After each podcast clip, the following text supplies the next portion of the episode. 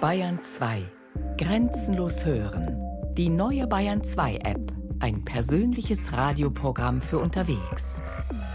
Die neue Bayern 2 App. Das Radio, das auf mich hört.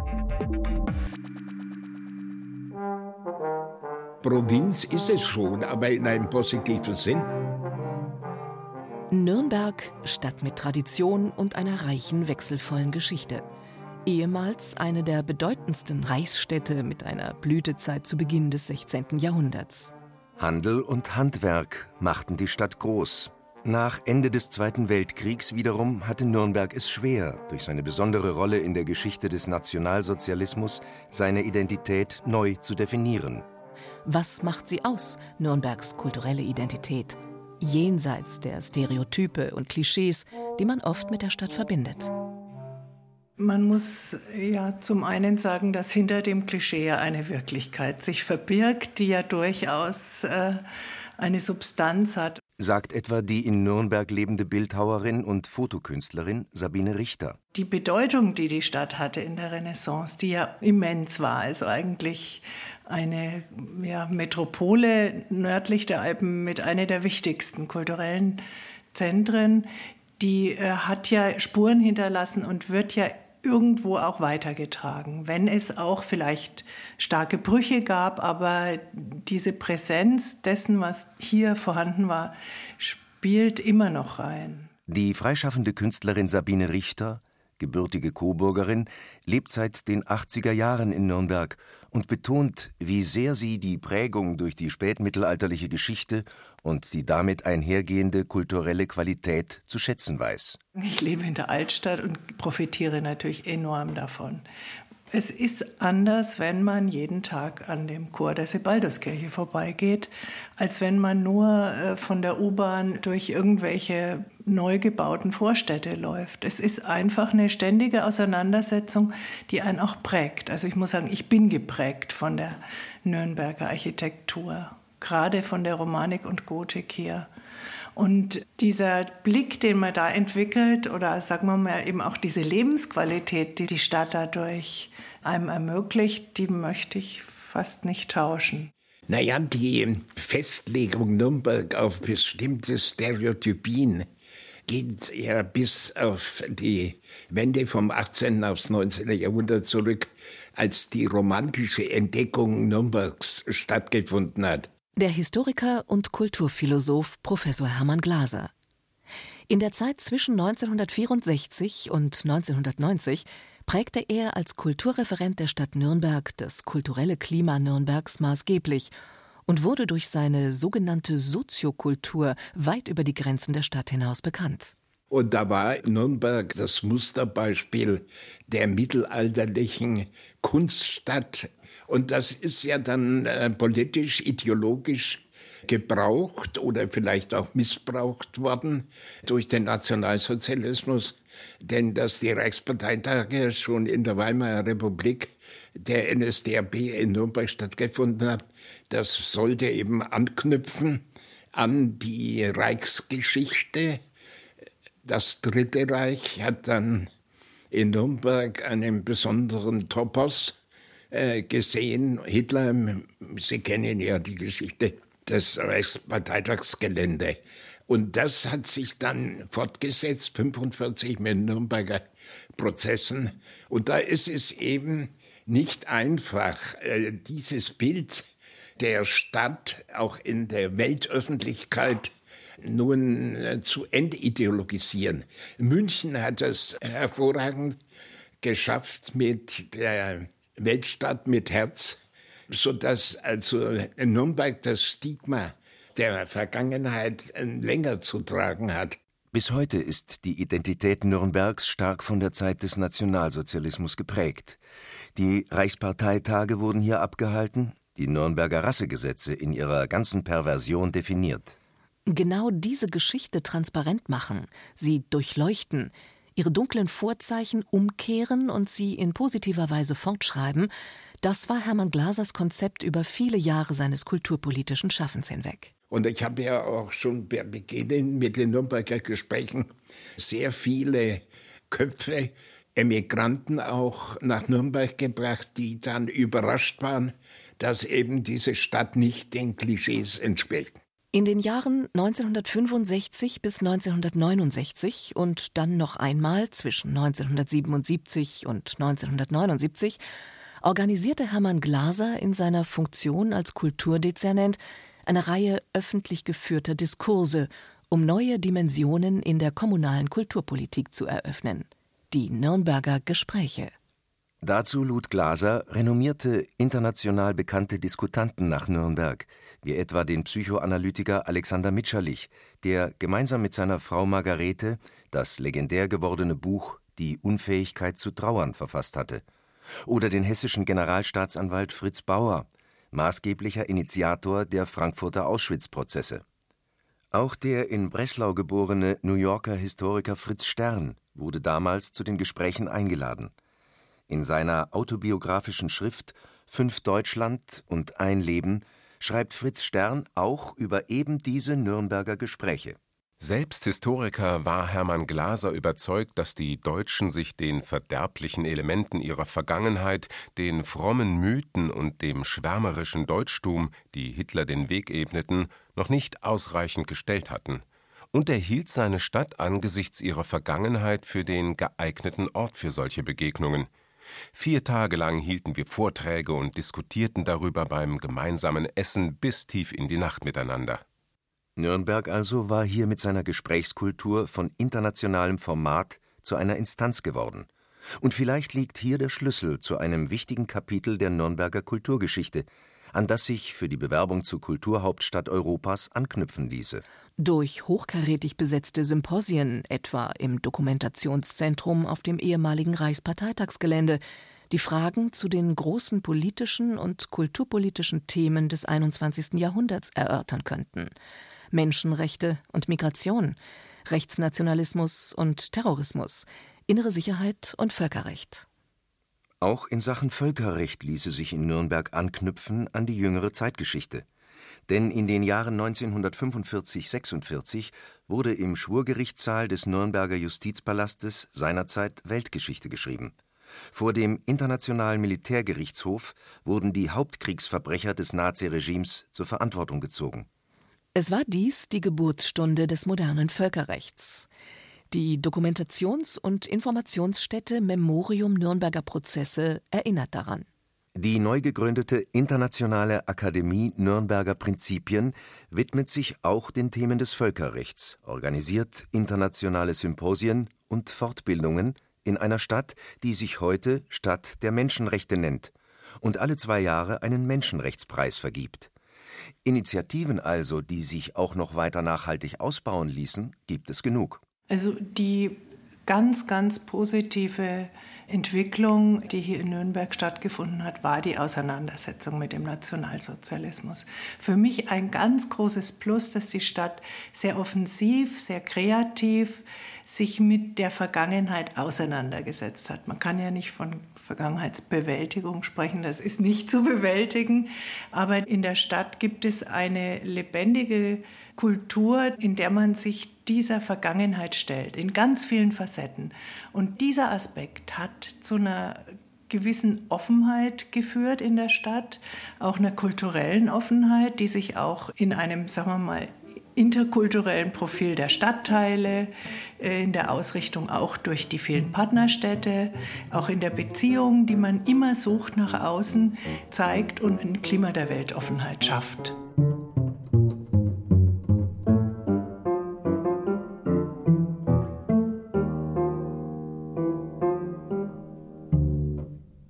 Szenenwechsel Staatstheater Nürnberg Klaus Kusenberg, Schauspielchef am Staatstheater Nürnberg, kam bereits in der Spielzeit 2000/2001 an das Nürnberger Haus, das damals noch Stadttheater war.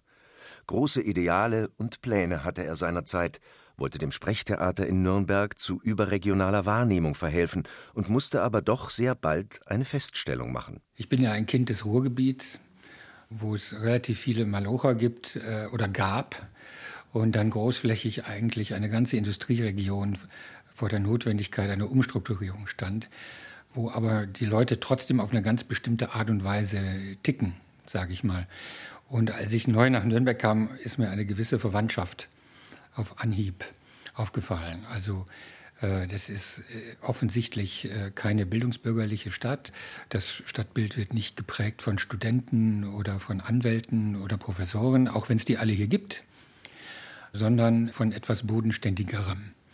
Und äh, da habe ich wohl mit meinem Verständnis von Spielplan und Zeitgenossenschaft irgendwie etwas gefunden. Der Schauspielchef Klaus Kusenberg entschied sich für das Prinzip der Anpassung an die vermeintlichen Erwartungen des Nürnberger Publikums. Künstlerisch riskante Experimente oder Ausflüge in die Avantgarde hielt er in Nürnberg für ungeeignet. Ich habe damals gesagt, als ich anfing, dass ich nicht möchte, dass das Nürnberger Publikum, was größtenteils ja gar nicht mehr ein Theaterpublikum war, das muss man ja auch sagen, nach München, Frankfurt oder Stuttgart fahren muss, um sich relevante Stücke anzusehen. Denn das war die Spielplansituation, die ich vorfand. Und äh, ich glaube, das haben wir auch erreicht. So, also dieses für unser hiesiges Publikum einen aktuellen und relevanten Spielplan zu machen, der auch Interesse findet, das haben wir geschafft. Das andere hängt, glaube ich, mit Größerem zusammen als mit unserem armen kleinen Theater. Jedenfalls habe ich mir das mittlerweile so zurechtgelegt. Es ist einfach ein Schicksal von vielen Submetropolen. Also ich denke, in Nürnberg sind wir natürlich sehr gut verortet. Es kennt uns jeder und man schätzt unsere Arbeit. Schon in München kennt uns kein Schwein.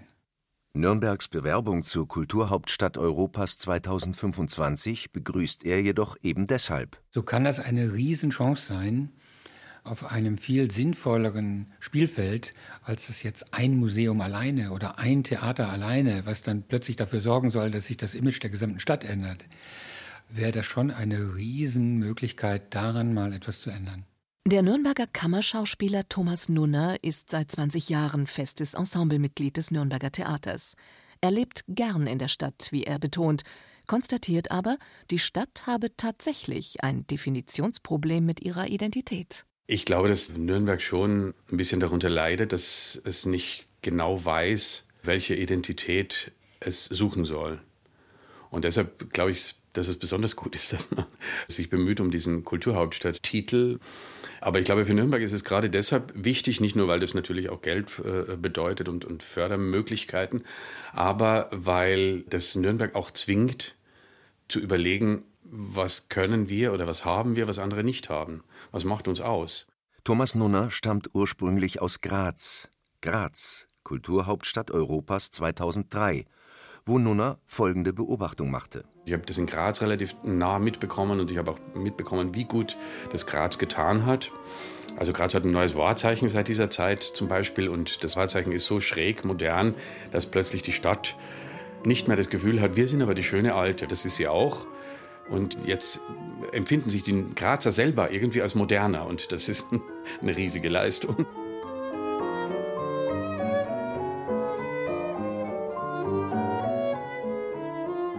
Für ein größeres Selbstbewusstsein der Stadt wirbt auch Eva Kraus, Kuratorin und Kulturmanagerin mit internationalen Kontakten und seit Herbst 2014 Direktorin des neuen Museums für Kunst und Design in Nürnberg.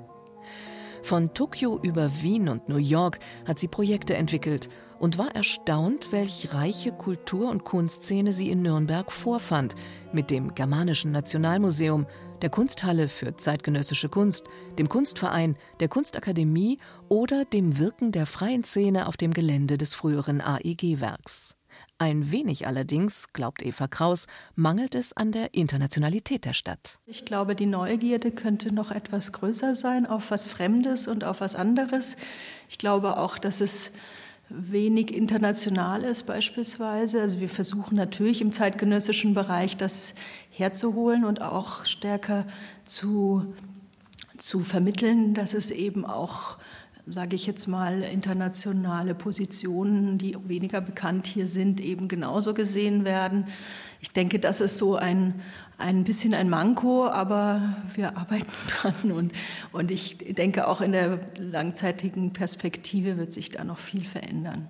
Ein wesentliches Zukunftspotenzial und das Gegenteil einer Eventkultur liegt, wie Eva Kraus glaubt, auch im Bereich der sogenannten Kreativwirtschaft. Diese kann, nicht zuletzt im Zuge der Bewerbung Nürnbergs als Kulturhauptstadt Europas, zum wesentlichen Faktor für die Stadtentwicklung werden. Stichwort Kultur von unten. Das sind Initiativen von Einzelpersonen, die Bausteine zusammensetzen, die im Endeffekt das Gefüge einer Stadt ausmachen. Und ich glaube, das ist genau das, was Nürnberg auch ausmacht, dass es sehr viel Diversität gibt, eben im Kleinen, dass es sehr viele unterschiedliche ähm, Szenen gibt, unterschiedliche Leute, die sich engagieren im Kulturbereich und das gemeinsam ergibt ja dann erst das große Ganze und das ist das, womit Nürnberg sicherlich wird punkten können. Ich denke, dass eine Unterstützung genau derer wichtig wäre in den nächsten zehn Jahren, weil genau davon kann man dann profitieren. Das ist sehr viel mehr wert, als die großen Konzepte zu entwerfen, die dann betrachtet werden können. Ich denke, da genau in dieser Kulturwirtschaft liegt so ein bisschen der Schatz, den die Stadt noch bergen kann. Erste Initiativen in diese Richtung, nicht zuletzt im Hinblick auf Nürnbergs Bewerbung zur Kulturhauptstadt 2025, haben bereits begonnen. Silvi Preußer vom Amt für internationale Beziehungen in Nürnberg verteidigt die Internationalität der Stadt indessen vehement. Es mag uns Nürnberg etwas provinziell vorkommen. Es ist nicht wahr. Das ist auch ein Rückzugsort. Wir haben hier viele internationale Studenten. Wir haben viele internationale Auszubildende inzwischen, vor allem aus den Ländern, wo die Arbeitslosigkeit bei Jugendlichen sehr hoch ist, Spanien, Griechenland, kommen wahnsinnig viele Leute, machen eine Ausbildung hier. Wir bringen auch viele Künstler aus Nürnberg in die Partnerstädte. Ich denke, fast jede war schon mal in Skopje oder in Krakau. Wie schwierig es allerdings ist, als Nürnberger Künstler heute international in die Diskussion zu kommen, bemerkt die freie Künstlerin Sabine Richter. Da sind ganz wenige, die aus dem Kulturbereich in Nürnberg kommen, sind, haben eine internationale Reputation erlangt. Woran das genau liegt, ich glaube, es hängt auch sehr stark im Bereich der bildenden Kunst damit zusammen, dass die Käuferschicht für die Galerien dünn ist in der Stadt.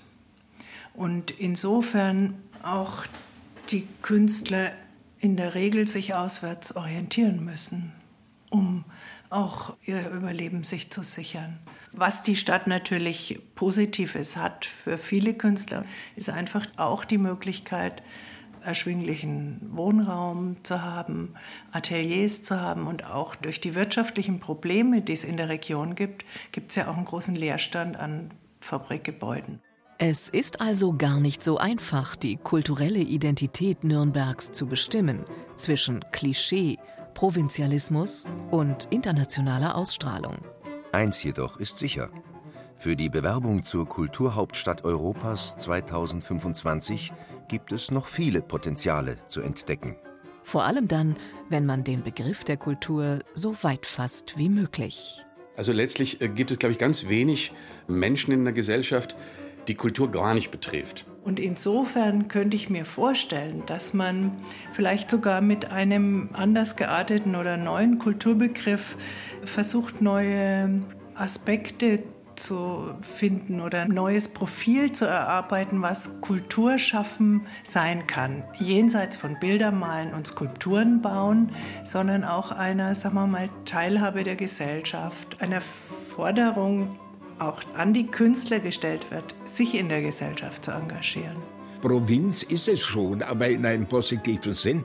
Und auch wenn man das Ziel nicht erreicht, dann ist der Weg doch wichtig, ohne dass das Ziel unbedingt erreicht werden muss.